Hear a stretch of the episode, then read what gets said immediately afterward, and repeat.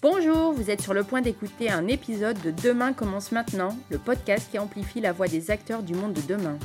Parce que oui, le monde bouge grâce à des gens comme vous, grâce à nos invités, et que leurs actions auront encore plus d'impact si on s'y met tous ensemble. Je suis Isabelle Garcia. Et je suis Marie-Astrid Quentin-Mauroy, et nous sommes ravis de vous accueillir pour ce bavardage avec notre invité. Bonjour à toutes et à tous. Euh, on est ravis avec Marie-Astrid de vous accueillir aujourd'hui pour notre podcast Demain commence maintenant. Euh, bonjour Stéphane. Hello. Bonjour Marie-Astrid. Bonjour. Bon, ben merci euh, à tous les abonnés qui nous suivent de nous recommander auprès de leur famille, de leurs amis. Vous allez passer une heure avec nous et ça va être super. Merci Stéphane d'avoir accepté notre invitation. C'est un plaisir. Merci à vous. Alors Stéphane, homme touche à tout, successful, carnet d'adresses qui double chaque année. Mais qui es-tu Stéphane? Et surtout d'où viens-tu? C'est une bonne question. De quelle planète je viens? Alors déjà... euh, Pas de Vénus. Comment? Pas de Vénus. Non, non, ça c'est sûr. Euh, moi, je me définis comme un rêveur, c'est-à-dire que j'ai des rêves et, euh, et j'essaie de les réaliser. Alors les rêves, ils peuvent être, ils peuvent être fous, ils peuvent être osés, ils peuvent être ambitieux. Mais euh, il y a Mark Twain qui dit quelque chose de, très vrai. Alors vous allez voir pendant tout le podcast, il y aura beaucoup de citations, beaucoup de proverbes parce que c'est souvent des choses auxquelles je me réfère. Mark Twain, il disait il y a deux jours très importants dans sa vie. Le premier jour, c'est le jour où on est, et le deuxième, c'est celui où on comprend pourquoi on est né. Et, euh, euh, et donc, je pense que c'est important de savoir pourquoi on est né, pourquoi on est là, et d'aller jusqu'au bout de ses rêves, pour reprendre une célèbre chanson, chanson de Jean-Jacques Goldman. Donc voilà, je suis un rêveur, et, et j'essaie de suivre mes rêves, tout simplement. Est-ce que Stéphane, tu peux revenir sur quand même un événement majeur, euh, sur ce fameux site que tu avais créé, Fais mes devoirs, et qui t'a emmené assez loin, je crois, dans une jusqu'à même créer une loi qui porte ton nom. Oui, alors com- complètement. Alors, on est, en, on est en, en mars ou en février ou en mars 2009. Et j'ai à l'époque créé un site internet qui s'appelle Staff, qui est une marketplace de services à domicile, qui fonctionne pas très bien à vrai dire. Donc, c'était ma première startup. Alors, j'avais la chance de remporter la BFM Academy. C'est un peu la Star Academy, mais version BFM. Et euh, l'entreprise vivote. C'est pas vraiment un succès, c'est pas vraiment un échec. C'est d'ailleurs une situation qui est très compliquée parce que quand c'est un échec, on, arrête tout. Quand c'est un succès, ben, on propulse. Mais quand on est entre les deux, on sait pas vraiment ce qu'on doit faire. Et euh, j'ai mon père qui me dit, euh, chez qui j'étais hébergé pour l'entreprise, qui me dit c'est super, mais aujourd'hui tu as 25 ans, donc il va falloir que, que, que tu gagnes ta vie parce que voilà, l'argent de poche c'est fini, je te coupe les vivres. Et donc j'ai commencé à réfléchir à des vrais business models pour, pour, le, pour staff donc, que j'avais créé. Et je commence à, à vendre des espaces publicitaires. Et ça, toujours, ça vivote, ça marche pas, pas plus que ça. Et j'avais une petite amie à l'époque qui, qui me coûtait très très cher. Et, euh, et donc, euh, C'est je souvent me à cause dis, des femmes. hein. comment? C'est souvent à cause des femmes. Ou Bah, grâce aux femmes, peut-être. Voilà, c'était un booster, ça a été un trigger. Et donc, je me suis dit, mais qu'est-ce que je peux faire? Donc, j'ai commencé à donner des cours particuliers le soir, le, week-end, à des enfants fortunés de Boulogne, de Neuilly, du 16e. Et à un moment, je me retrouve chez les enfants d'Albert Cohen, alors pas l'auteur, mais le producteur de comédie musicale, celui qui a produit Le Roi Soleil, Les Dix Commandements, Mozart, l'Opéra Rock, des grands succès. Et, euh, et donc, je me retrouve chez, chez, chez Albert, et il me dit, voilà Stéphane, avec ma vie de producteur, j'ai pas le temps trop de, de gérer la scolarité de mes enfants. Euh, j'aimerais que tu sois euh, précepteur de mes enfants, que tu t'en occupes, que tu vérifies leurs devoirs, que tout se passe bien. Et donc, ben, je m'occupe de Arthur et Victor donc tous les soirs entre 18h et 22h. Et, euh, et là commence la belle vie pour moi parce que je suis très bien rémunéré. À côté, je peux gérer ma vie d'entrepreneur. Et à un moment, un soir, j'ai le petit Victor qui me dit Stéphane, écoute, ça fait trois heures qu'on est sur mon problème de maths. J'ai rien compris à ce que tu viens de m'expliquer. Fais-moi mon devoir. On dira rien à mon père et tu seras quand même payé et tout se passera bien. Et là, je ne sais pas ce qui m'est passé à travers la tête. Je, lui ai fait le devoir. D'ailleurs, il a eu 17. Et je suis sorti de là et j'ai- été réglé par son père. Et je me suis dit, tiens, si tous les enfants pensent comme lui, ou en tout cas les plus fortunés, on tient un business en or. Et donc, c'est là que j'ai eu l'idée de monter un site donc, qui s'appelait faitmesdevoirs.com, extrêmement subversif, transgressif. Et je me suis dit, bon, ben, on va monter un site de e-commerce, on peut permettre aux enfants d'avoir un gros, gros, gros coup de pouce. Et donc, cette marketplace pour faire les devoirs euh, à leur place. Et bon, le- la première semaine, on aura sans doute 3, 4, 5 commandes et ce sera déjà plus que ce que j'arrive à faire sur mon, sur, mon- site staff. Et en fait, il y a eu un buzz qui s'est orchestré euh, grâce à mes trois attachés de presse qui étaient euh, Xavier Darcos, Nadine Morano et Valérie Pécresse, qui étaient respectivement ministres de l'Éducation nationale et de l'Enseignement supérieur, qui passaient sur tous les plateaux de radio et de télé pour dire n'allez pas sur faitmesdevoirs.com. Quand le site sortira, n'allez surtout pas sur faitmesdevoirs.com. Et donc, ce qui s'est passé arriva, on a lancé le site internet et le jour de l'ouverture, on a eu un million de visiteurs uniques naturels sans dépenser un seul centime. Imaginez, vous ouvrez une boutique n'importe où, il y a un million de personnes qui attendent dehors et on a eu 20 000 commandes le premier jour. Donc l'effet a été incroyable, on a été un petit peu débordé euh, et, malheureusement l'histoire voudra que je ferme le site quelques jours plus tard puisque j'ai reçu un coup de fil d'en haut qui m'a dit que bon, la récré était terminée, même s'il n'y avait rien d'illégal, euh, c'était immoral et surtout c'était dangereux pour l'éducation nationale, ce mammouth un peu français. Et donc j'ai dû fermer le site. Et quel est le lien avec, avec, euh, avec la suite? C'est que j'ai ouvert le site un jeudi, je l'ai fermé un vendredi, et j'ai quelqu'un qui m'appelle qui s'appelle Jean-Baptiste Descroix-Vernier. Si les gens qui nous écoutent sont sur Google, ils tapent Jean-Baptiste Descroix-Vernier, et ils vont voir un type sur une péniche à Amsterdam, dreadlocks, kilt, 20 cm de talons, des bouts de verre encastrés dans les talons, un iPod et un Nouveau Testament. Et donc c'était un patron un peu complètement atypique et farfelu. C'était le patron de Rentability Web, qui est devenu Dalinis, qui a été revendu à Natixis il y a deux ou trois ans. Et Jean-Baptiste m'a repéré, il me dit J'ai vu ton histoire de Fais mes devoirs, rejoins mon groupe et, euh, ensemble on va faire de grandes choses. Et je l'ai rejoint euh, et, à la suite de ça, j'ai organisé donc une autre opération de buzz marketing, de guérilla marketing, qui a été bien relatée d'ailleurs euh, sur, sur Internet. Et donc c'était cette opération consistait à distribuer de l'argent au pied de la Tour Eiffel le 14 novembre 2009. Et on a eu ce jour-là donc 50 000 personnes. Le but c'était de faire la promotion d'un de nos sites internet. Et il y a eu donc la loi Boucris qui a été votée dans le code pénal, c'est le volet 3 de l'OLOPSI 2, qui interdit pour une opération marketing donc de distribuer de l'argent dans la rue. Donc si ceux qui nous écoutent disent tiens je vais distribuer de l'argent pour faire la promotion de mon entreprise, vous tombez sous le coup de la loi Boucris. Illégal. voilà, c'est devenu illégal depuis. Alors vous pouvez distribuer des chèques, mais des espèces c'est dorénavant interdit. Et euh, est-ce que l'histoire retient les notes que tu as eues euh, avec euh, Ah est-ce que tu as eu du feedback de tes clients qui t'ont remercié, qui t'ont recommandé Malheureusement, ça n'a pas duré très longtemps, mais les premiers clients étaient extrêmement satisfaits. Et, et c'est fantastique parce que depuis, j'ai toutes les, tous les mois quelqu'un qui m'écrit pour me dire je veux lancer la même chose, c'est génial. Et les gens s'arrêtent aussi, ils se découragent. Mais c'est une idée assez marrante. Et bon, il y a toujours eu de la demande pour ça. Donc, donc, donc c'est fantastique. Et d'ailleurs, ce type, là, Jean-Baptiste, dont je vous parlais, qui m'a repéré grâce à FaitMieuxDevoir.com, on est resté très proche. Alors, c'est marrant, il est devenu prêtre. C'est un des, je crois que c'est le seul prêtre PDG euh, en France. Et, euh, et c'est resté mon mentor sur toute la suite des aventures. Alors, si vous regardez un petit peu sur, sur Internet, si vous tapez Fait mes devoirs ou distribution d'argent, vous allez dire, mais c'est des fiascos, mais c'est quoi? C'est buzz, c'est parti dans tous les sens. Et en fait, c'est une, une, une, leçon que j'ai appris en fait avec le, avec le temps, c'est que euh, même les choses qui peuvent paraître finalement dures à un moment de sa vie, finalement, si c'est des choses qui sont fortes et qui sont marquantes, c'est possible de les retourner à son profit.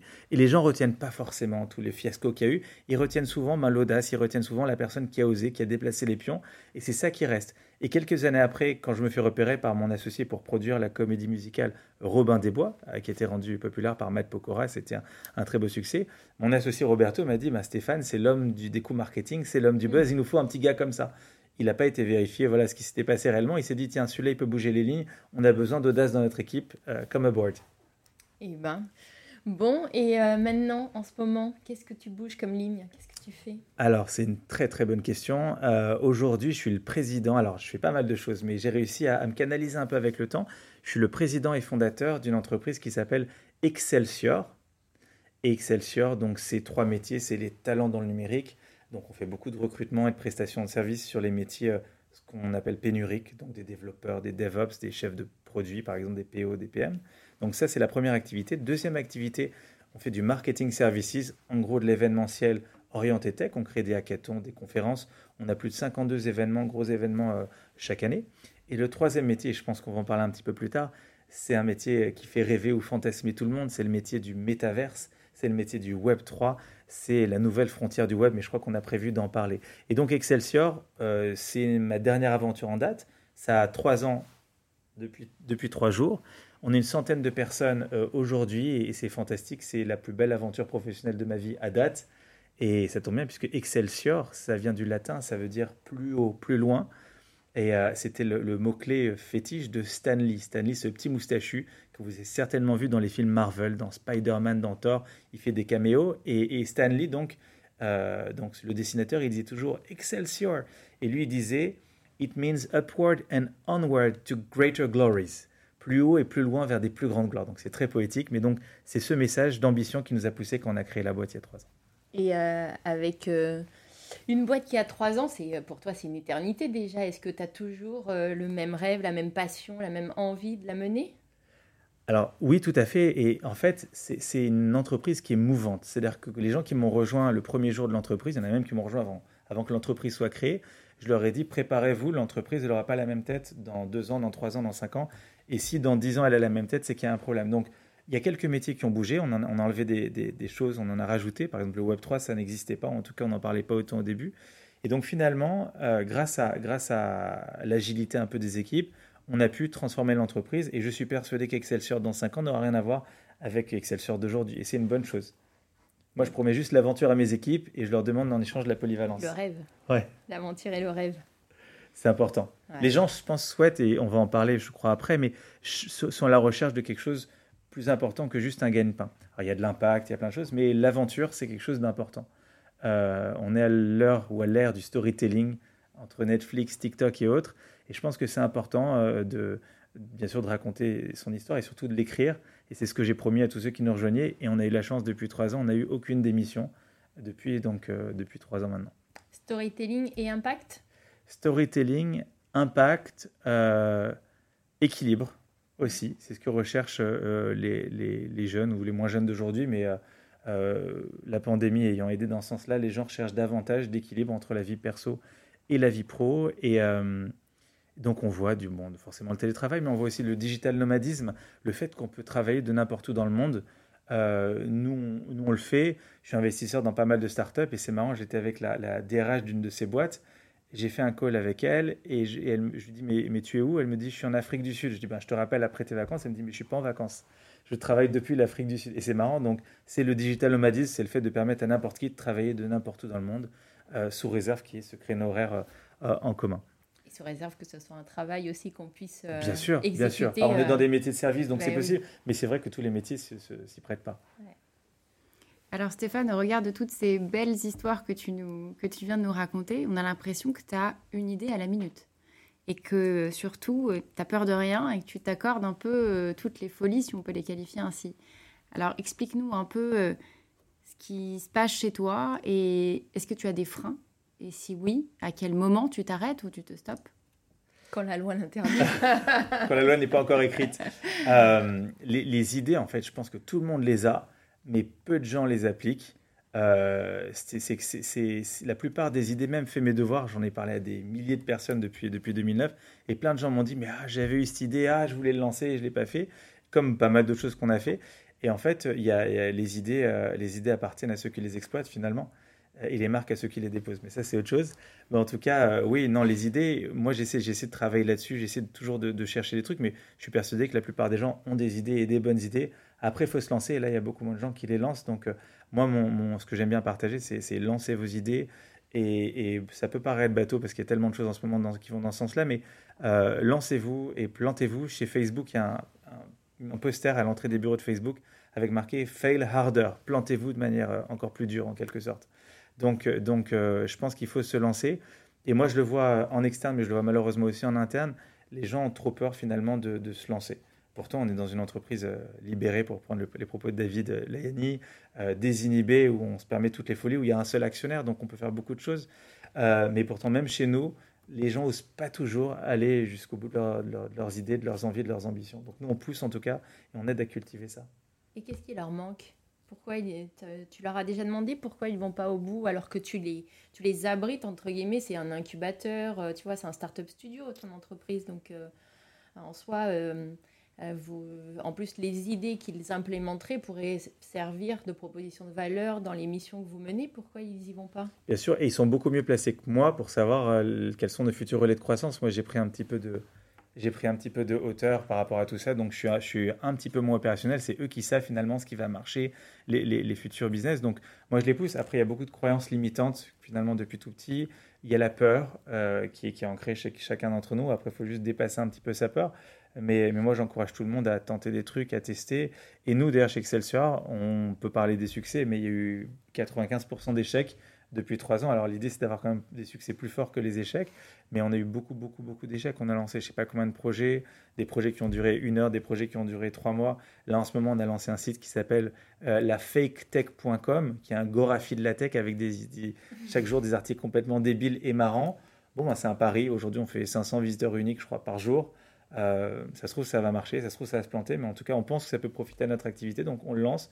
C'est fou, c'est osé, c'est bon. Mais bon, on verra, mais en tout cas, j'encourage, euh, je cultive ça finalement chez, tous mes partenaires, l'idée d'oser. Tu nous donneras les stats après la diffusion de l'épisode euh, sur ça tu vas doubler la le nombre. on fera un partage de revenus, même s'il n'y a pas de publicité encore. Bah, bien sûr. on reversera ça à un fonds philanthrope. Avec plaisir.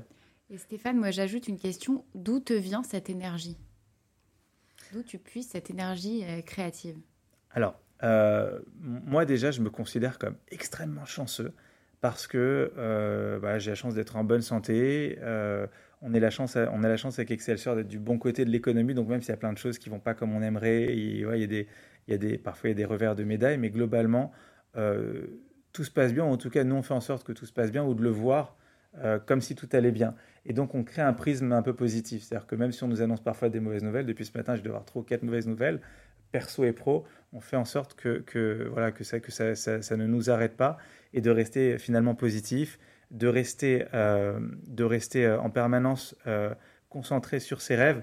Une fois de plus, je crois qu'on avait déjà parlé, Marie-Astrid, moi je, moi je fais un, un j'ai un life plan, c'est-à-dire que j'ai un, j'ai un life plan qui fait que j'ai tous mes objectifs à, court, moyen et long terme qui sont déterminés dans ma vie. Et euh, quand on a un objectif, on a beaucoup d'énergie pour l'atteindre. Si on ne sait pas finalement pourquoi on s'est levé ce matin, on n'a pas de raison de se lever. Euh, un, enfant, le, jour de Noël, il se lève instinctivement et il a beaucoup d'énergie parce qu'il sait qu'il y a des cadeaux qui l'attendent. Ben, moi, alors même si je ne fais pas forcément Noël, chaque jour, ben, c'est Noël. C'est dans le Miracle Morning qui dit ça. Chaque jour, c'est Noël j'ai des raisons de me lever. Et ces raisons, c'est ce qui a marqué dans ce petit document qui sont ben, ce que je souhaite accomplir cette semaine, ce mois-ci, cette année avant de terminer toute l'aventure. Mais du coup, c'est pas euh, un peu euh, contradictoire d'avoir un life plan où, tout est écrit et en même temps d'être un rêveur. Et moi, tu vois, euh, je rêve toutes les nuits, donc toutes les nuits, je pourrais modifier la roadmap que, que j'aurais écrit, tu vois. C'est pas contradictoire, les deux? Alors, un objectif, c'est un rêve qui est posé sur papier. Et les rêves, en fait, chaque année, j'en ai des nouveaux. J'essaie de pas perturber l'ordre des choses parce que tu peux te lever tous les jours avec des idées con, quoi, des rêves complètement différents. Sinon, on n'a pas de régularité. Mais c'est très important euh, c'est vrai d'avoir des nouveaux rêves, mais en tout cas d'avoir une ligne conductrice, une ligne directrice. Et je me rends compte qu'à la fin de l'année, 80-90% bah, de tous les objectifs sont atteints, comme par magie. Moi, alors là, c'est le côté un peu mystique du podcast, mais je crois beaucoup aux États-Unis, on appelle ça la loi de l'attraction. Il y a un courant qui s'appelle The Secret, le secret. Il y a un très bon livre à ce sujet qui dit que quand vous croyez très fort à quelque chose, quand vous vous concentrez, euh, vous êtes obligé d'atteindre vos rêves, et ça, ça vous donne l'énergie nécessaire pour le faire. Euh, je ne sais plus qui disait il y a quelque temps, si vous vous pesez tous les jours, vous ne pouvez pas grossir. Alors, je suis mal placé pour parler parce que j'ai pris quelques kilos ces derniers temps, mais si vous pesez tous les jours, vous pouvez grossir un tout petit peu et un petit peu peut-être le lendemain. Mais si chaque jour vous voyez que vous prenez 100 grammes, à un moment vous allez dire non, non, on va dans le droit chemin. C'est pareil pour les objectifs. On peut s'éloigner. Par exemple, si tu dis je dois lire, je sais pas, un livre par mois et ça fait trois mois que tu n'as rien lu, à un moment tu vas dire c'est pas possible. Chut. Dissonance cognitive, tu peux pas te mettre en opposition par rapport à toi-même et donc finalement tu vas retourner dans le droit chemin. Et ça, moi, en tout cas, ça me donne l'énergie. Euh, moi, je me lève tous les matins, j'ai plein de trucs à faire, j'ai plein de choses à accomplir. Et surtout, j'ai l'impression que, que l'aventure, elle dure pas tant de temps que ça. Donc, j'ai cette urgence, ce rush un petit peu. On ne sait jamais euh, quand est-ce que ça se termine. Donc, euh, donc je fais tout pour, pour, pour, y aller, quoi, tout simplement. D'où l'énergie. et avant de passer à notre sujet du monde de demain, quel est le dernier rêve ou objectif du coup, enfin, quel est le dernier rêve qui est devenu un objectif dans ton life plan? Alors le dernier, c'est, je te dirais même le prochain, puisque c'est le 6 novembre, et c'est le marathon de New York en moins de 4 heures. j'ai ah fait 8 marathons. Moi, l'ancien gros, finalement, puisque j'ai toujours été dispensé, j'étais petit, j'étais obèse, j'ai toujours été dispensé de sport, je crois de la troisième à la terminale, et je me suis réveillé, euh, euh, je sais pas, à 19-20 ans, j'ai commencé à courir, et là j'ai fait des marathons, j'ai fait plein de courses, et donc le prochain objectif, c'est le marathon de New York. Et, euh, et beaucoup de gens me disent, mais ça me fait sourire, mais ils me regardent, ils me font, mais tu es sûr que tu es prêt pour le marathon? Euh, et bon, il y a une grande partie qui se passe dans la tête. Et je leur sors souvent cette phrase-là. Je leur dis que, que, d'un point de vue aérodynamique, le bourdon, donc l'insecte, le bourdon, il ne devrait pas pouvoir voler parce qu'il est gros et comme ça et tout. Mais lui, il ne le sait pas, donc il vole. Et c'est un petit peu pareil pour moi. Donc, euh, je n'ai pas le physique d'un premier de marathon, mais c'est pas grave. On y va, on avance. Et l'objectif, c'est de faire moins de 4 heures. Et c'est un objectif qui est écrit depuis le 1er janvier sur un document que je lis régulièrement. Tu te mets dans son aspiration, ça va t'aider. C'est ça. bon, alors, le, un petit peu l'objectif de ce podcast, c'est de, que chaque invité présente sa vision à lui du monde de demain et sa contribution au monde de demain. Et donc, euh, on a bien compris que l'un des, euh, des, sujets que tu travaillais dans Excelsior, euh, c'était le Web 3. Alors, pour que tout le monde se sente à l'aise avec le Web 3, est-ce que tu peux nous expliquer ce que c'est le Web 3 Version très simple, comme si tu l'expliquais à un enfant de 5 ans. Alors, si l'enfant a 5 ans, il connaîtra peut-être pas Internet, mais en tout cas, je vais expliquer de manière ultra simplifiée, ultra synthétique. le Web 1, c'est la première génération du Web. Donc en gros, c'est Wikipédia, vous êtes face à une page Internet, il n'y a pas vraiment d'interaction, les blogs. Le Web 2, c'est un web euh, qui est interactif. C'est un web de réseaux sociaux, d'une part, et un web de plateformisation d'autre part. Donc Uber et Airbnb, il y a des interactions avec les autres. Le Web 3, c'est l'internaute qui reprend le contrôle et la propriété sur ces données, qui reprend un peu de, un peu de possession sur Internet. Un exemple très concret, Web 2, vous êtes Cristiano Ronaldo, félicitations, vous avez un demi-milliard de followers donc sur les réseaux, sur Insta, etc. Sauf que le problème, c'est que même si vous avez un demi-milliard de followers sur Insta que vous êtes Cristiano Ronaldo, vous n'avez rien du tout. Parce que du jour au lendemain, Insta peut disparaître et Insta peut vous bannir, comme ils l'ont fait au président Trump euh, l'an dernier, où il a perdu des millions ou des centaines de millions de, followers. Et en fait, tout ça pour dire que le Web 3, on s'affranchit des GAFAM, on s'affranchit ben, des mastodontes de la tech pour reprendre un peu le contrôle. Et donc, ça, c'est la grande théorie, même s'il n'y a pas de date de début et date de fin du Web 3. Maintenant, si on met des grands ensembles dans le Web 3, il y a quatre grands ensembles du Web 3 à ce jour qui ont été définis. Le premier, c'est ce qu'on appelle la DeFi, la finance décentralisée. On peut en parler par rapport à l'impact, mais en gros, c'est le fait euh, d'avoir sa finance décentralisée, donc de plus être tributaire d'un système financier ou économique. Ce qui peut être pas mal si vous êtes dans un pays à risque pour pouvoir euh, ben, disposer de votre épargne. Les NFT en sont une illustration, par exemple? Alors, les NFT, c'est le deuxième ensemble. Ah. Tu as pris un peu d'avance. Les non-fungible tokens et certificats d'authenticité sur des actifs numériques. Et ça, c'est fantastique.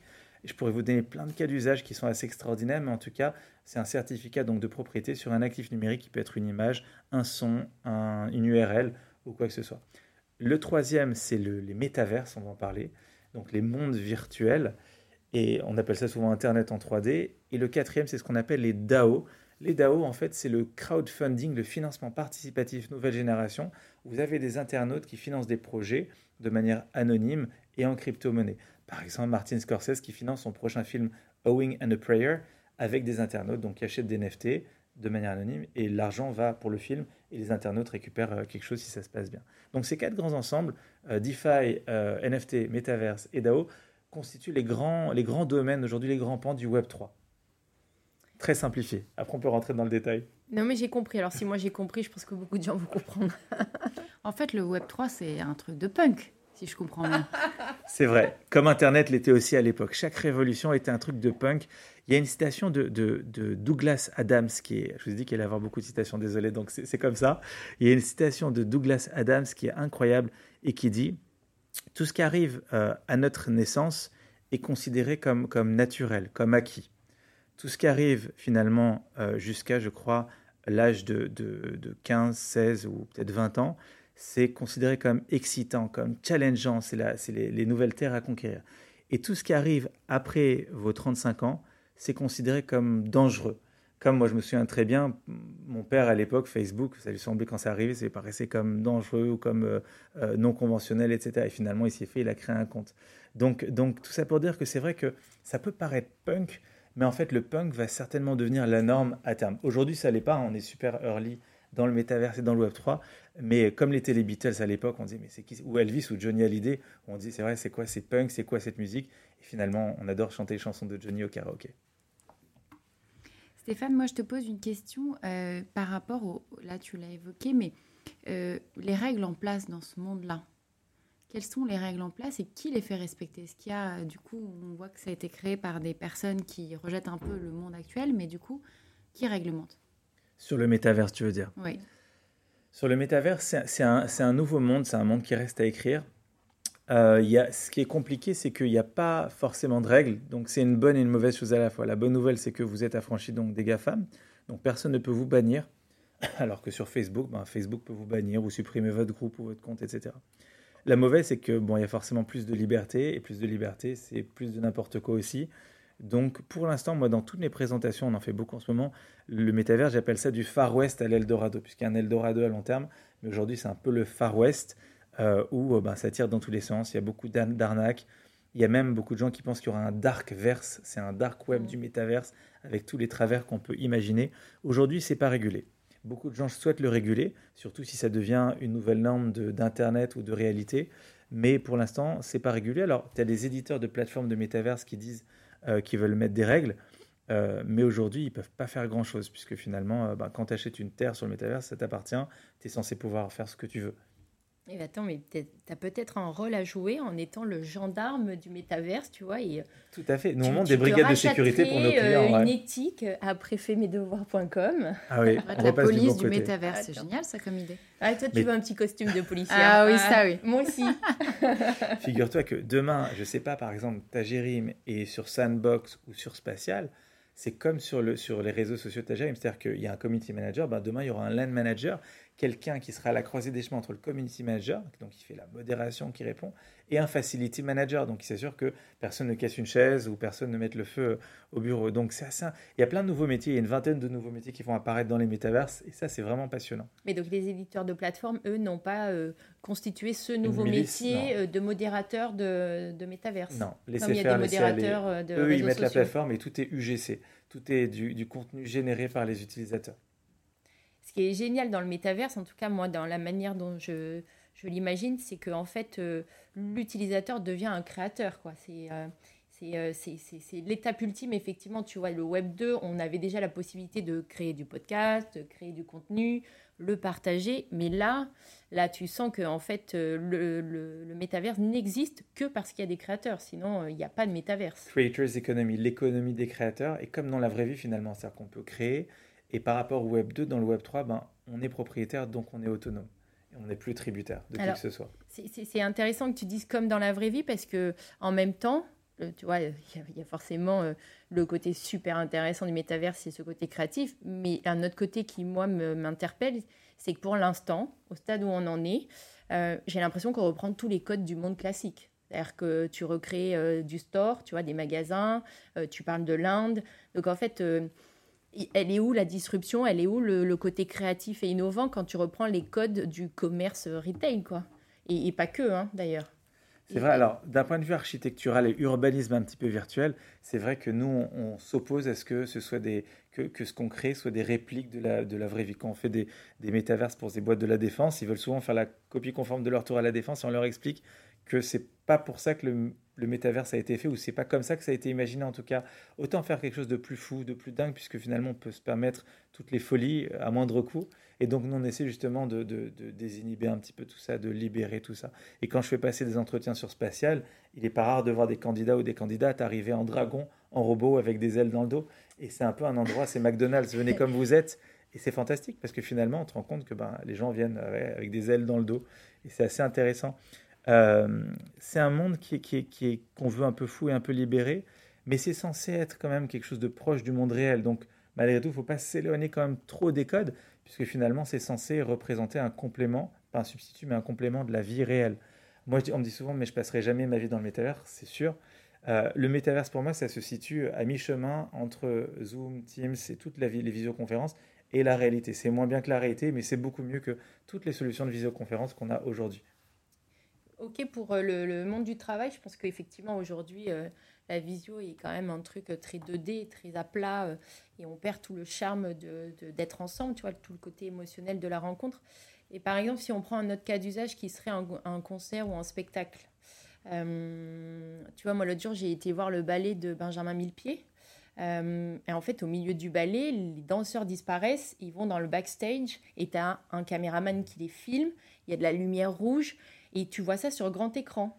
Et donc, tu n'as plus de danseurs en face de toi, tu as des danseurs dans un couloir avec une lumière rouge qui te crée une sensation oppressante sur scène. Et à un moment, tu réalises, tu, te dis, mais en fait, ils sont pas là, les danseurs, quoi. C'est un caméraman qui est devant eux en train de les filmer.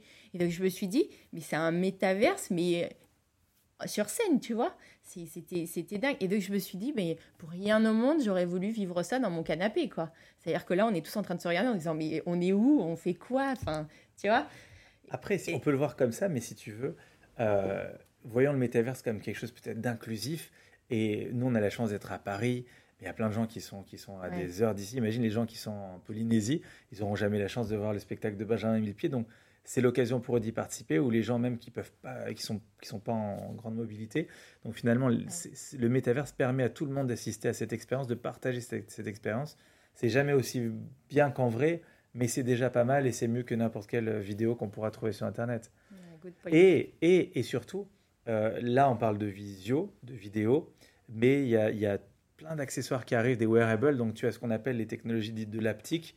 L'aptique, c'est quoi? Donc, tu mets des gants, tu mets une espèce d'armure et tu ressens vraiment ce que tu, ce que aurais ressenti avec, à l'aide de, de micro-vibrations. Tu aurais ressenti, et bah, tu peux ressentir le toucher. Tu as du marketing olfactif. Donc, d'ici quelques mois, quelques années, tu pourras sentir ce qui se passe chez Sephora en étant chez toi. quoi. C'est incroyable. Donc Maria Street, c'est pas un costume de policière que tu vas avoir, c'est une armure olfatique. Ben, merci, merci pour euh, les exemples et les, explications. Est-ce que ce serait pas ce métaverse un moyen aussi un peu de fuir le réel? Est-ce qu'il n'y a pas une volonté de quitter ce monde un peu difficile dans lequel on est? Pour aller se faire rêver dans un, sur un autre monde accessible à tous finalement et de la même manière pour tous? Donc finalement, est-ce qu'il n'y a pas aussi une forme d'égalité plus présente dans ce monde de métaverse que dans le monde euh, actuel? C'est tout à fait vrai, puisque finalement, euh, le métaverse, il est, né, il est né quand? Il est né en 92 dans un livre qui s'appelle Snow Crash, le samouraï virtuel de Neil Stevenson, qui est un auteur de science-fiction, qui fonctionne plutôt bien euh, partout dans le monde. Et en fait, il crée en 92 justement cette vision du métaverse avec les casques, avec les, le jumeau numérique. Et finalement, euh, dans ce livre, comme dans Ready Player One, le film de Spielberg que vous avez peut-être euh, certainement vu, ce sont des dystopies. C'est quoi une dystopie? Donc une contre-utopie. Et euh, c'est-à-dire, c'est souvent ce que je reproche au film et au livre, c'est-à-dire que, en fait, le métaverse est dépeint comme un univers dans lequel on va pour fuir la réalité. Alors eux, c'est pas pour fuir le, train-train quotidien. Dans le livre comme dans le film de Spielberg, on fuit une réalité lugubre, morose finalement, et le héros, sa seule échappatoire, c'est, et aussi son seul moyen de gagner des sous, c'est d'aller dans ce monde un peu qui est parfait, qui est coloré. Donc, est-ce que c'est une échappatoire? Sans doute, comme peuvent l'être les livres, comme peuvent l'être les, jeux vidéo. Euh, sauf qu'il y aura beaucoup plus de réalisme, il y aura beaucoup plus de réalité, et, euh, et qui sera beaucoup plus interactif aussi, puisque aujourd'hui, les jeux vidéo, c'est quelques personnes avec qui on joue, 10, 50, 100, et même si on joue avec des gens du monde entier, c'est très limité. Le métavers, c'est quelque chose de d'illimité et quelque chose de persistant. Persistant, ça veut dire quoi? Ça veut dire que, en gros, tu éteins ta console tu éteins ton ordi et tu coupes ta connexion. Ben, le jeu continue et tout le monde continue, mais ton empreinte est, bien là. Donc, si tu vas dans le métaverse, tu casses une maison par exemple, tu sors de ce métaverse, la maison est cassée. Quand j'étais petit, quand on jouait à Super Mario World. Une fois que la Super Nintendo était éteinte, il se passait plus rien et quand on rallumait, on repartait de zéro.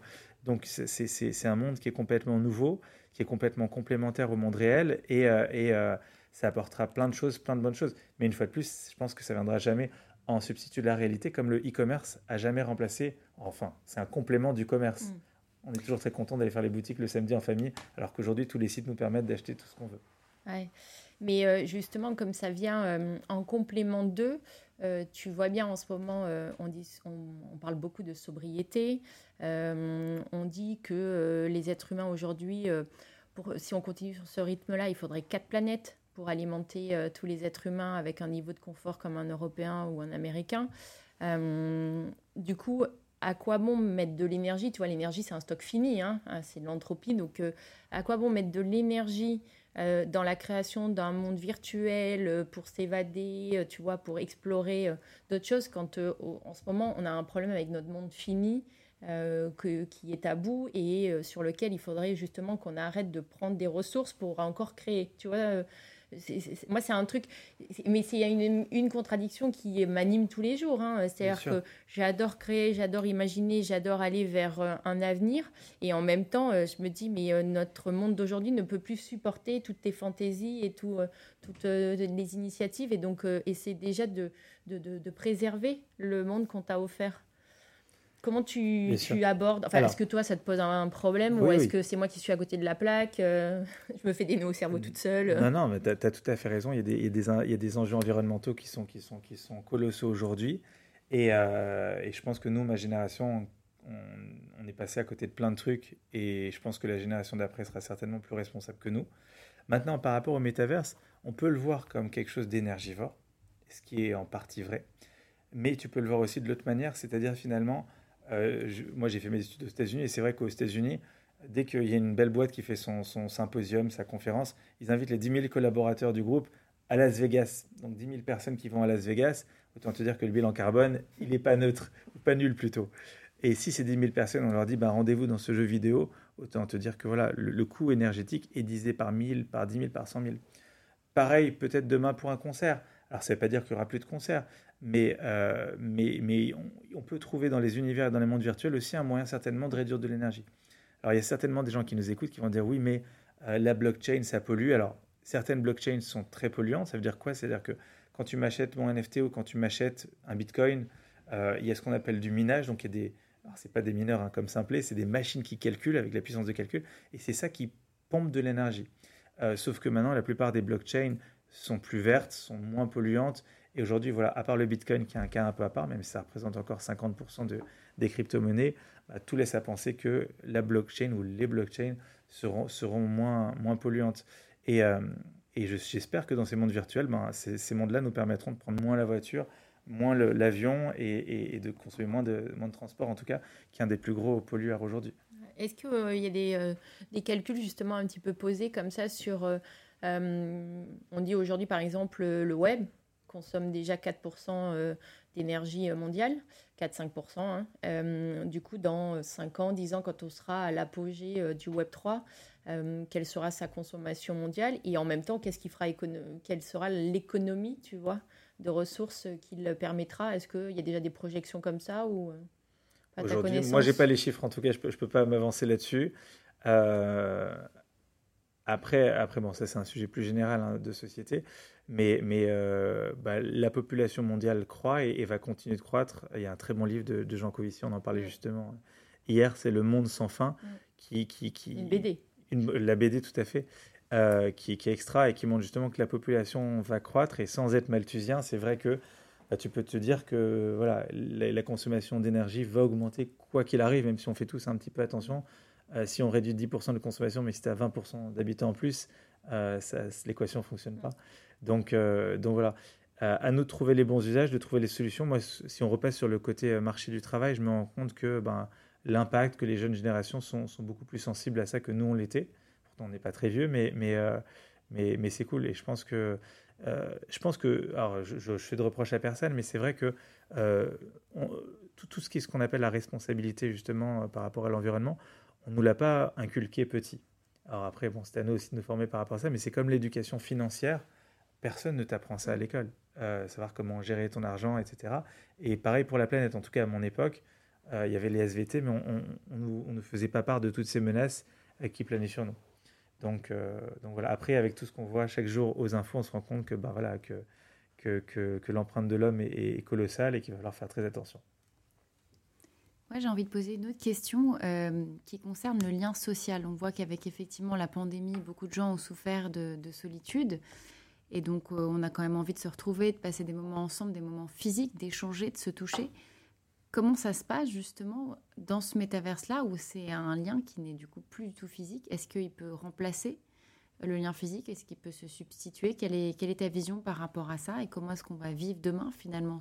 Ok, peut-être ensemble, mais virtuellement, parce que seul, dans sa chambre, euh, chez soi, qu'est-ce que... C'est une bonne question. Euh, le, métaverse, moi, je le vois comme un outil, comme peut être le téléphone portable. On adore appeler ses amis, mais c'est pas pareil que de les voir. C'est toujours mieux de les voir. Mais en attendant, c'est toujours bien de les appeler. Euh, quand on est loin, ben, c'est toujours mieux de s'appeler que, que rien du tout. Et le métaverse, ça restera un moyen. Moi, je pense pas du tout que ça, ça, ça, se substituera une fois de plus à la réalité.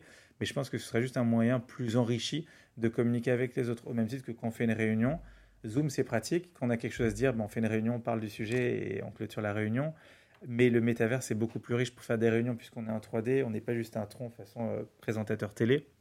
Donc, c'est une solution beaucoup plus enrichie, beaucoup plus agréable euh, de, communiquer, d'échanger. Mais ça reste toujours moins bien que la réalité. En tout cas, pendant encore 20 ou 30 ans, peut-être que dans quelques années, on aura une, quelque chose de très photoréaliste. Aujourd'hui, ce n'est pas le cas. Euh, et, même pour des raisons technologiques, technologiques et d'infrastructure, on ne sera pas en mesure de se reproduire, nous, à l'identique avant, avant, avant quelques temps. Il y a un truc que tu disais qui était vachement intéressant. Tu disais garder le lien social.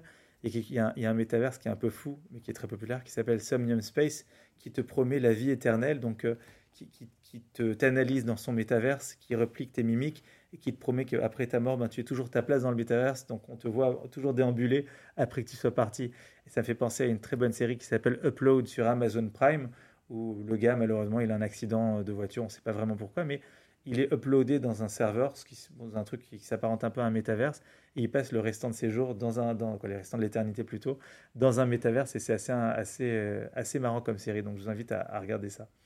Euh, mais après, voilà, par rapport au lien social, moins bien que, que, la réalité, mais beaucoup mieux que tout ce qu'on a aujourd'hui euh, en termes de communication. Et, et beaucoup plus inclusif. Et donc ça, c'est un des usages euh, du métaverse. Tout à l'heure, tu parlais euh, de recréer des salles de réunion et des réunions. Donc ça, c'est plus du B2B. Euh, en B2C, on voit bien ce que le retail peut faire, les défilés de mode. Quels sont les, euh, puisque toi tu es au contact de plein plein d'entreprises qui doivent te faire plein de demandes, quelles sont les demandes les plus folles que tu reçois en ce moment où tu te dis non mais on va pas faire ça ou non mais c'est trop génial, euh, tu vois, et quelles sont les, demandes qui, euh, waouh, toi surprise Alors on peut imaginer tous les secteurs qui sont concernés par le métaverse. Si on rentre pas dans les folies mais dans les trucs plus assez traditionnels déjà pour commencer, au-delà de l'aspect business externe et interne, puisqu'il y a plein d'usages externes, le marketing, la vente, la communication, et interne, euh, l'intégration demain aux ERP, aux CRM, des, données qu'on pourrait collecter, euh, les recrutements, ce que nous on fait déjà dans les métaverses, les team building, les serious games.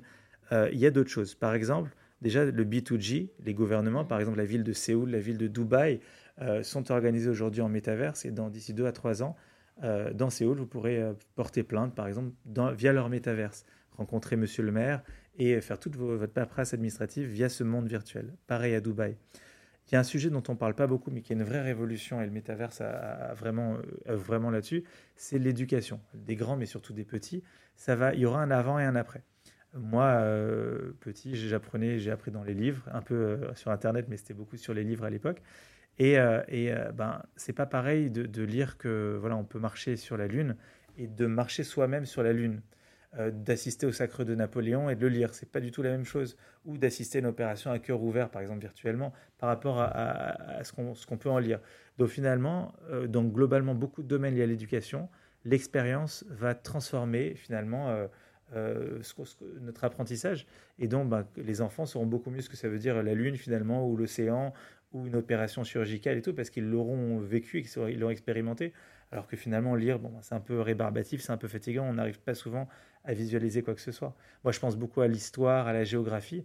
On pourra voyager, on peut déjà le faire avec n'importe quel Oculus Quest 2. Vous pouvez aller sur n'importe quel pays sur Terre et c'est super réaliste. Mmh. L'expérience est vraiment dingue. Et est-ce que, du coup, ces passeurs de connaissances sont prêts à, à ça?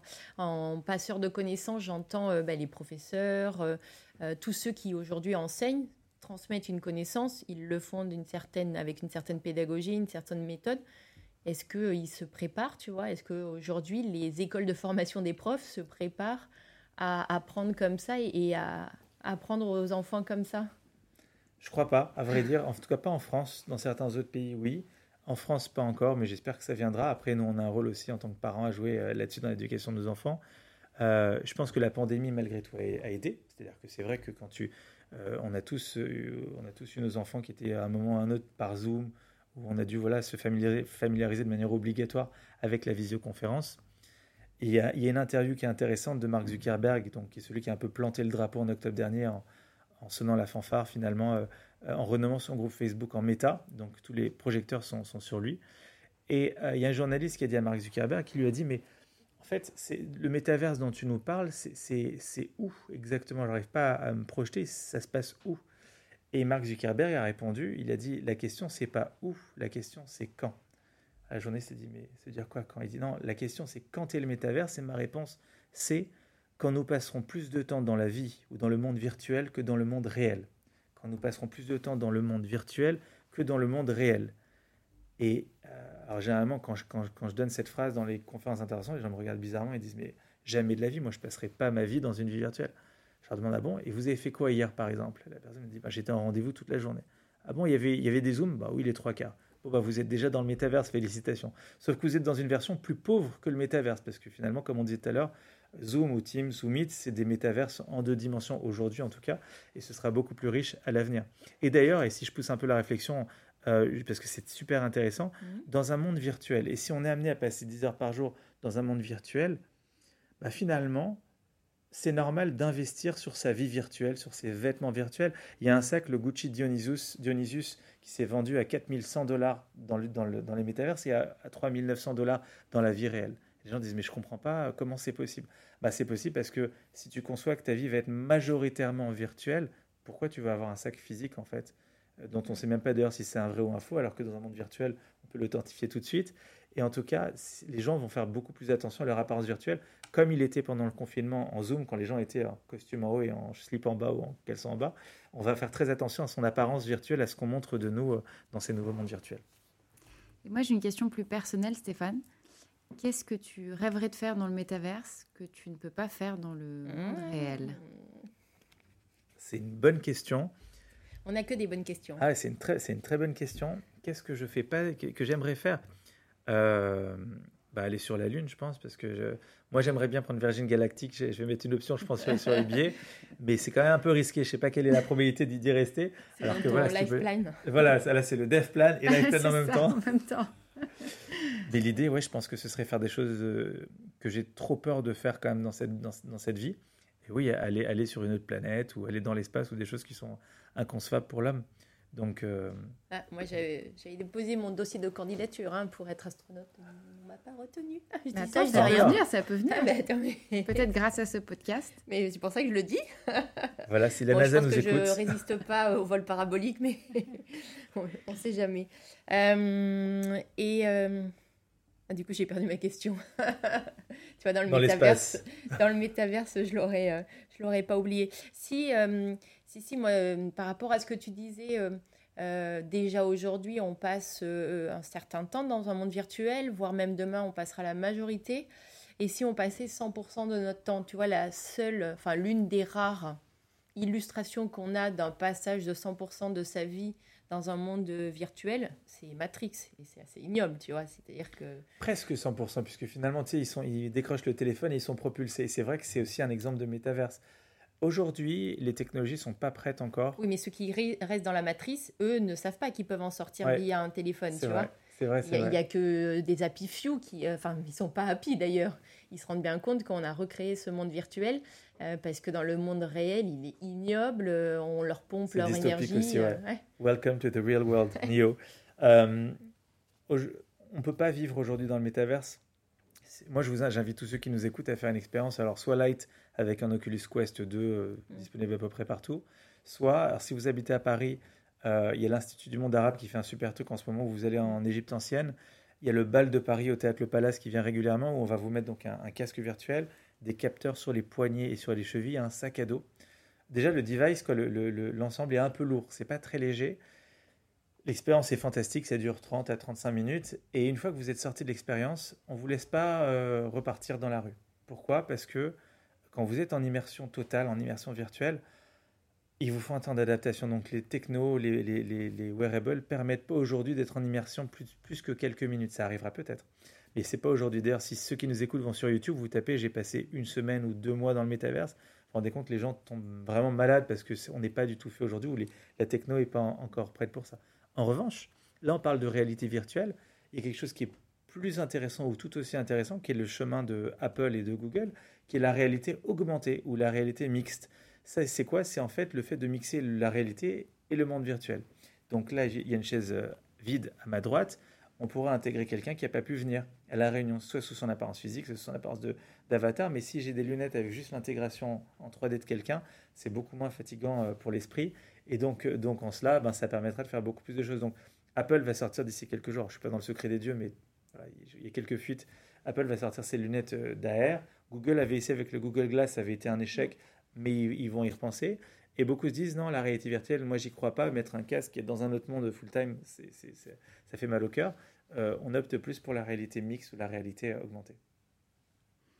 merci beaucoup Stéphane pour cette belle explication de ce qui est, ce, que sera peut-être le monde des métaverses. Euh, j'aimerais qu'on passe à, la dernière partie de cette interview et de ce podcast qui sont des questions un peu plus personnelles, qui sont de l'ordre aussi du conseil que tu pourrais aussi donner à nos, à nos auditeurs. La première question, on en a déjà un petit peu parlé tout à l'heure, mais qu'est-ce qui te motive tous les matins? Quel est ton moteur?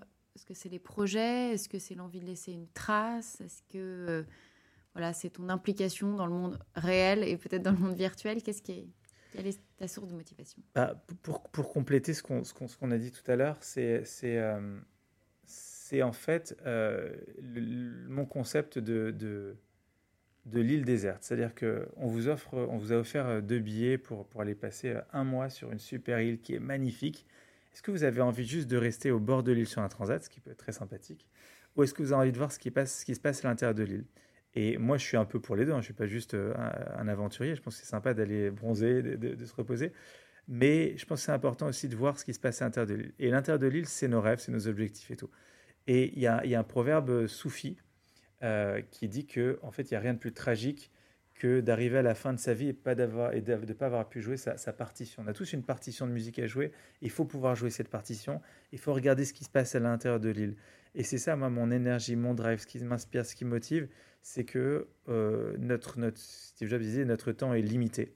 Et il faut en avoir conscience, euh, qu'on vive quelques jours encore ou 80 ans, le temps est limité. Et euh, on a tendance un petit peu, je pense, à l'oublier, et moi le premier. Et donc c'est important finalement, de, dans le temps qui nous est imparti, de réaliser ce pourquoi on est là. Euh, il y, y, y, a un penseur qui est un de mes mentors qui s'appelle Les Brown, qui dit que ben, à la fin de l'aventure, il y, a autour de notre lit, il y a tous les fantômes des rêves inassouvis qui sont autour de nous, qui disent mais pourquoi tu m'as pas réalisé? J'étais là, pourquoi tu m'as pas réalisé? Qui qu'on emporte avec nous dans la, dans la tombe si on les a pas réalisés. Et moi, je pense que c'est ça finalement mon énergie. Et c'est pas du tout triste hein, ce que je dis, c'est-à-dire qu'au contraire, c'est quelque chose de très fort. Si vous écoutez ce podcast, c'est que vous êtes normalement euh, en vie et peut-être vous avez la chance d'être en bonne santé. Réalisez vos rêves, euh, essayez de les définir déjà parce que tout le monde a des idées, tout le monde a des lubies, mais essayez de définir quelle est votre valeur ajoutée dans ce, dans ce monde et essayez de le faire. Et je suis sûr que si chacun réalise ses rêves, ben, le monde se portera beaucoup mieux. Merci pour, euh, pour, ces mots encourageants.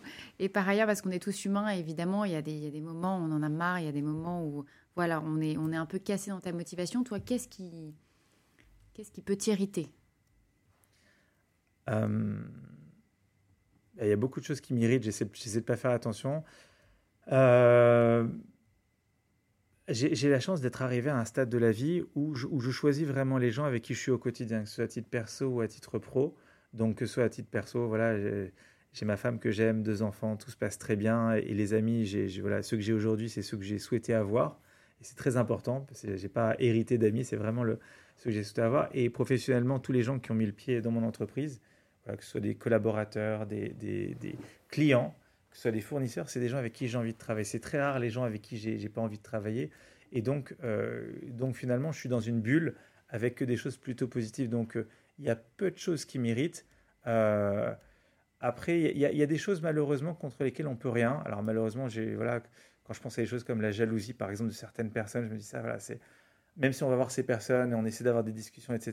Ben, on peut rien faire. Il y a des choses qui sont intrinsèques et qui ne sont pas rationnelles. Donc c'est quelque chose qui peut m'irriter. Euh, mais mais toutes les choses qui m'embêtent, j'essaie de ne pas faire attention en avance. Et par ailleurs, alors tu es multicasquette, Stéphane, parce que effectivement, euh, on a parlé d'Excelsior, on a parlé aussi de tes projets métaverses. Tu es aussi musicien, marathonien, tu nous en as parlé tout à l'heure. Comment tu arrives à tout concilier dans une seule journée, une seule semaine? Comment ça tient dans ton planning tout ça? Ah, Parce qu'il a un, avatar dans le métaverse. Il vit deux vies à la fois. C'est ça, j'ai des clones. Euh, j'ai euh, j'essaie de m'organiser euh, le mieux possible et j'essaie de m'organiser le plus souvent, bah, le plus, plus longtemps possible à l'avance. Il y a des gens qui vont nous écouter, qui vont me dire mais c'est pas bien ce qu'il fait quoi, c'est pas c'est pas comme ça que ça devrait être. Mais par exemple, euh, après-demain j'ai un déjeuner avec mes enfants, donc en 4 et 7 ans, et c'est noté dans mon agenda, et c'est noté depuis très longtemps, et c'est noté tous les mois. Mais pourquoi il fait ça, etc. En fait, tout simplement parce que sinon ce ne sera pas fait, sans doute, on peut passer à côté, il y a toujours des meilleures raisons, entre guillemets, de zapper, et surtout parce que euh, j'aime bien avoir du temps choisi plutôt que du temps subi. C'est-à-dire si je rentre chez moi ce soir, ben, je vais forcément voir mes enfants et je vais voir ma femme. Mais c'est du temps subi, je suis fatigué, ils sont fatigués, on a tous une grosse journée, on va se croiser, on va peut-être se parler, mais c'est pas du temps qui est voulu. Or, quand vous choisissez des moments avec quelqu'un, je pense que c'est du temps extrêmement qualitatif et, et, c'est très important. Donc, moi, pour répondre à ta question, tout est mes moments de sport, mes moments de glande, tout, tout, est vraiment millimétré en disant voilà, pendant trois heures, je fais rien, ou je fais de la guitare, ou je vais voir des amis, ou je fais du sport, etc. Et c'est très important. Et je pense que quand on est bien organisé, tout est possible. donc, quand on est organisé, qu'on a des objectifs, tout est possible. Il y a une méthode qui est, de Brian Tracy qui est intéressante, euh, où, voilà, qui consiste chaque soir à, donner, à faire la liste des choses qu'on doit faire le lendemain et à faire une liste où on priorise et on postériorise un petit peu les objectifs euh, en mettant A, B, C, D, E. Et quand vous dormez après le lendemain, tout, tout s'organise dans votre tête et ça se passe généralement plutôt bien. Donc, euh, quand on est bien organisé, généralement, ça, ça se passe bien. Et donc, à t'entendre, c'est pas forcément la quantité, mais c'est la qualité des moments et des moments choisis. Bien sûr, et avec tout le monde. Avec, moi, j'ai des moments avec, avec mon frère et ma sœur, avec mon père, avec mes amis, avec mes réseaux, avec ma famille. Tout est, tout est, tout est calibré. Après, s'il y, a, un bug, ça peut arriver, on reporte, mais au moins, c'est planifié à l'avance parce que finalement, si on s'y prend euh, le, jour même ou le jour pour le lendemain, il y a toujours d'autres trucs qui vont, qui, vont se mettre par-dessus. Donc, euh... Et la sérendipité dans tout ça? Le hasard de la rencontre, euh, le, le, le, tu vois, la spontanéité, euh, ça te manque pas euh, si, mais justement, il y, a des plages, tu veux, des plages horaires de 2-3 heures où je vais me balader, où je peux mm. aller marcher euh, en forêt, où je peux... Mais ça, ça, se paramètre en fait. Et on peut pas juste dire, bon, je sais pas ce que je faire aujourd'hui, peut-être que je vais me balader. Moi, ça, c'est quelque chose qui me rend malade parce que voilà, c'est une perte de temps. Et même le temps loisir et le temps détente et le temps off, ça, ça doit être, c'est bien que ce soit limité aussi. Si on souhaite atteindre ses objectifs. C'est ce que tu me racontais hier. On a eu la chance de se voir hier et tu nous disais, effectivement, dans ton planning, tu prévois des moments où tu ne fais rien. Et c'est assez euh, intéressant. La, la créativité naît peut-être dans ces moments-là. Euh. Complètement. C'est très important ce que tu dis. C'est un ami en commun qui nous a soufflé cette idée. C'est la journée off finalement une mm. fois par mois. Et c'est une journée off-off. C'est pas off et j'appelle mes copains.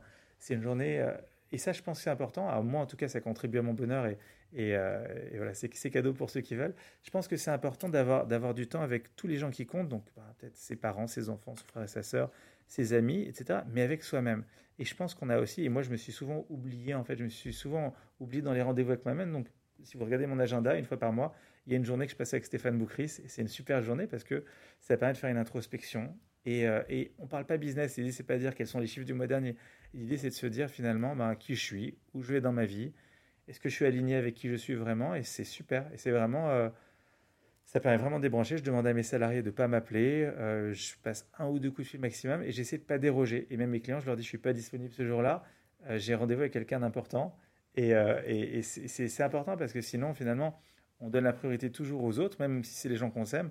Mais c'est important de s'aimer soi-même et de passer du temps aussi avec soi. Je pense que c'est primordial. Et ce rendez-vous avec toi-même, tu le fais dans le monde physique ou dans le métaverse? Dans le monde physique. Dans le monde physique.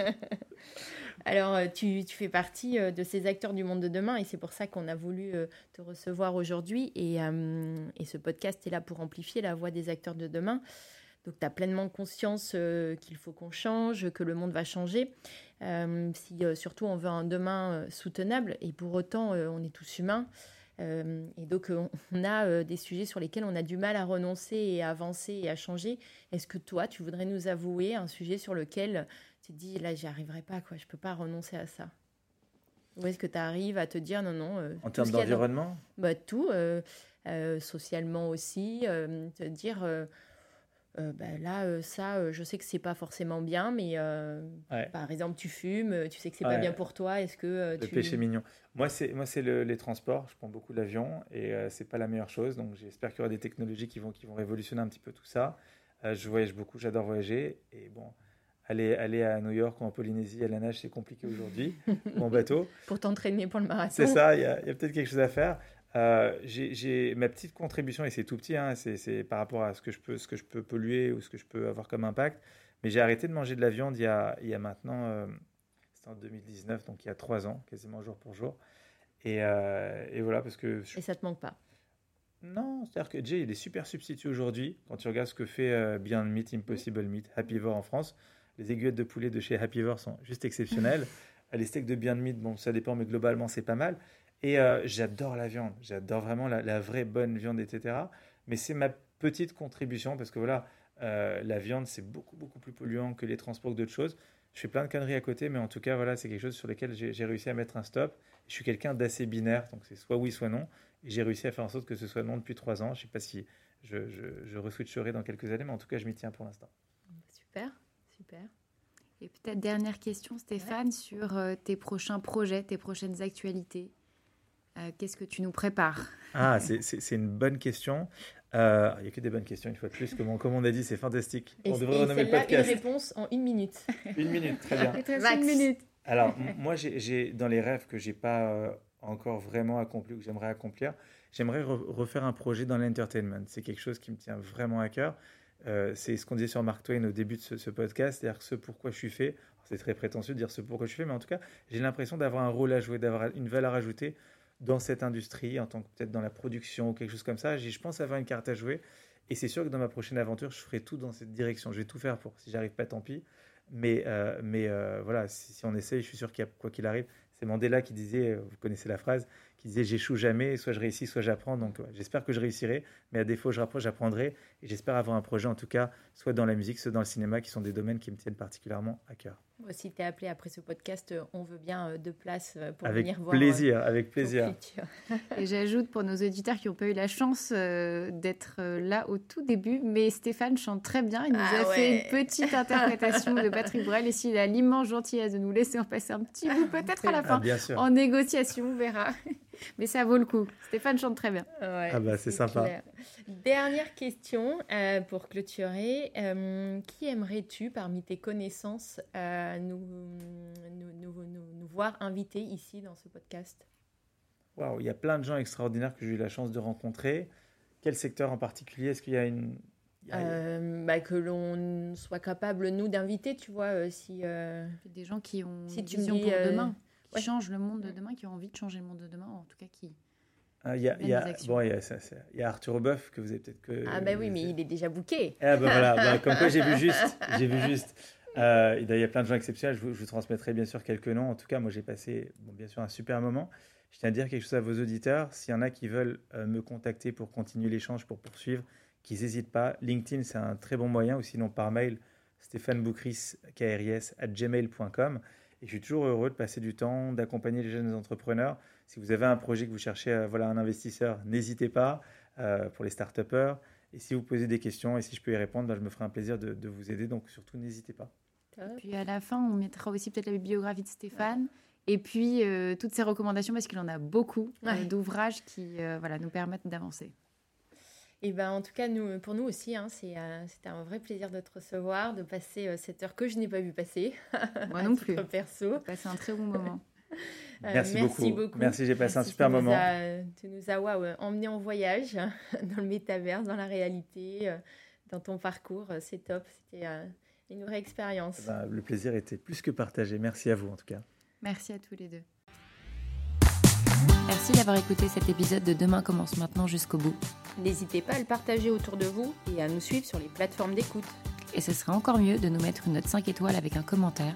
C'est ce qui nous fait remonter dans les classements. Je suis Isabelle. Et je suis Marie-Astrid. Et on vous dit à très vite pour un prochain épisode. On vous, embrasse.